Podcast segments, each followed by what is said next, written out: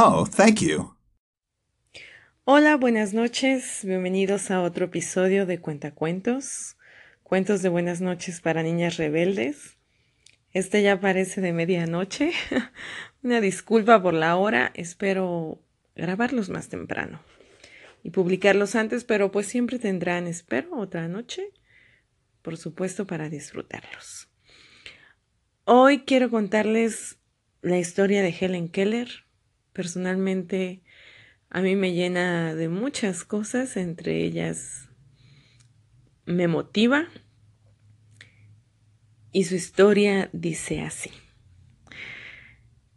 Había una vez una niñita llamada Helen que sufrió una fiebre tan terrible que quedó sorda y ciega a la vez cuando ella tenía 19 meses.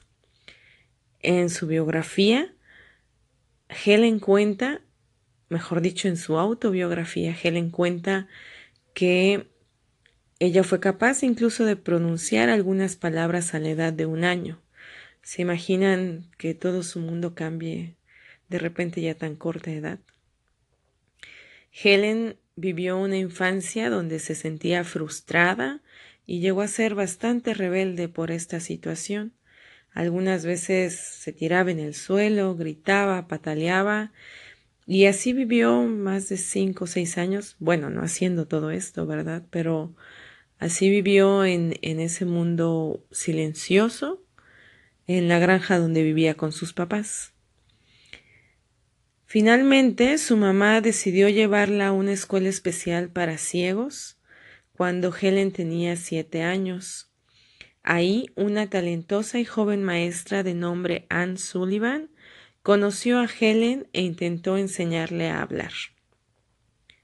Pero, ¿cómo aprender la palabra muñeca si no puedes ver tu juguete favorito?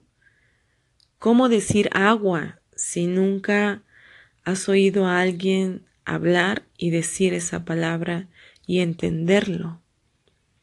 Anne se dio cuenta de que debía usar el sentido del tacto de Helen, así que cuando le enseñaba sostenía sus dedos y le mostraba los objetos representados por esas palabras. Por ejemplo, sostenía sus dedos bajo el agua corriendo mientras le escribía la palabra agua en la mano. Luego le escribía la palabra muñeca mientras Helen abrazaba a su muñeca favorita. Con el tiempo, Helen fue entendiendo que las distintas palabras nombraban diferentes cosas. Con los dedos sobre los labios de Anne, Helen empezó a sentir las vibraciones que producían esas palabras al ser emitidas, y poco a poco fue aprendiendo a producirlas ella también. Así logró hablar por primera vez en su vida bueno, después de esos primeros meses. Para ella significó la primera vez después de tanto tiempo de no poder hacerlo. También aprendió a leer en braille pasando sus dedos por encima de los puntos sobresalientes e incluso estudió varios idiomas como francés, alemán, latín y griego. Ella redactó múltiples artículos y más de una docena de libros contando su experiencia de vida entre ellos está la historia de mi vida y Luz en mi oscuridad. Helen comenzó a dar discursos en público para defender los derechos de las personas con discapacidades. Viajó por todo el mundo en compañía de su increíble profesora y su amado perro. No necesitaba palabras para decirles lo que sentía. Bastaba con que les diera un fuerte abrazo afectuoso.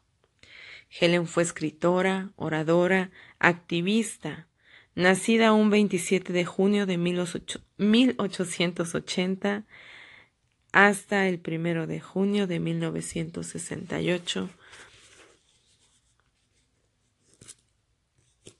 Perdón. Eh, ella nació en Estados Unidos de América. Rápidamente voy a terminar con una frase que me encanta de ella y dice así. Lo mejor y lo más hermoso de esta vida no puede verse ni tocarse debe sentirse con el corazón. Helen Keller, no se olviden que somos humanos. Buenas noches, que descansen.